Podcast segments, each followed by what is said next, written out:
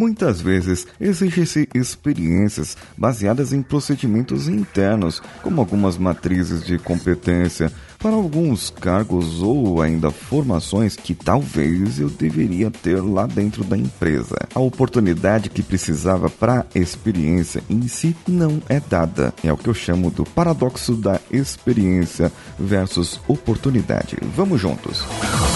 Você está ouvindo o Coachcast Brasil. A sua dose diária de motivação.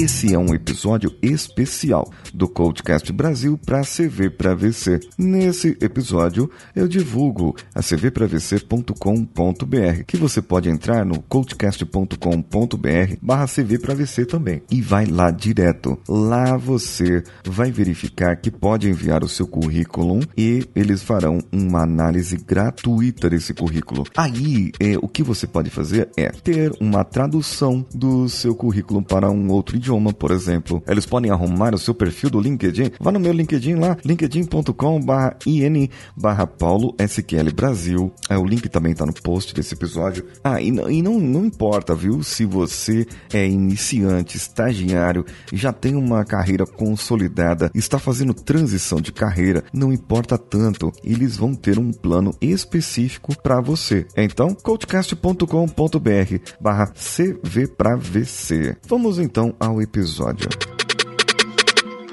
cvpravc.com.br, o seu currículo em outro patamar.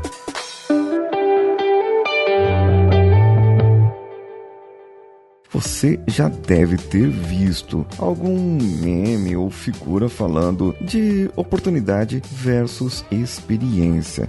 Eu mesmo já passei por isso diversas vezes. Você chegar numa vaga para estagiário e o camarada exige uma experiência como se você fosse um engenheiro formado já há algum tempo para te pagar um salário merreca. Sim, a empresa está contratando uma mão de obra barata. É por isso que eles estão divulgando esse tipo de vaga. Se uma empresa divulga tipos de vaga assim, a empresa com certeza não é boa para se trabalhar. Ou tem alguma coisa muito, muito, mas muito errada com o seu setor que cuida das vagas, que pode ser DHO, DP, RH é, e outros aí. O que acontece muito é que no caso das vagas, eles têm lá uma descrição de trabalho, é formalizada essa descrição de trabalho formalizada em normas, baseada em alguns conhecimentos que as pessoas têm.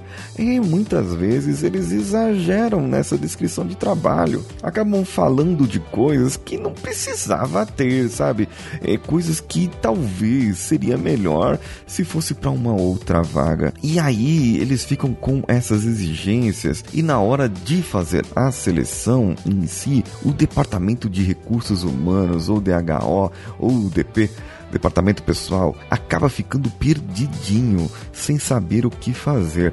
A matriz de competência vai ajudá-los ainda a saber quais as competências necessárias para assumir aquela vaga.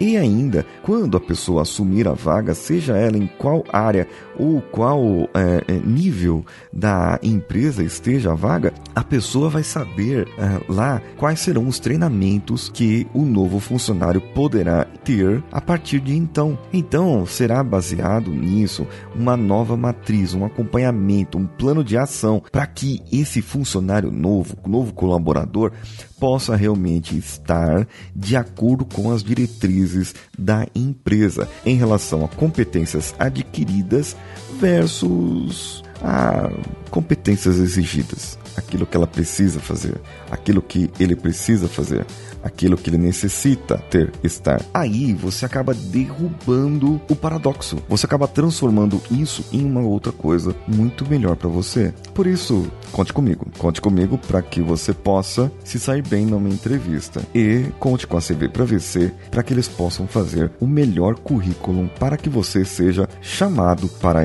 essa entrevista. Eu sou Paulinho Siqueira. Um abraço a todos e vamos juntos.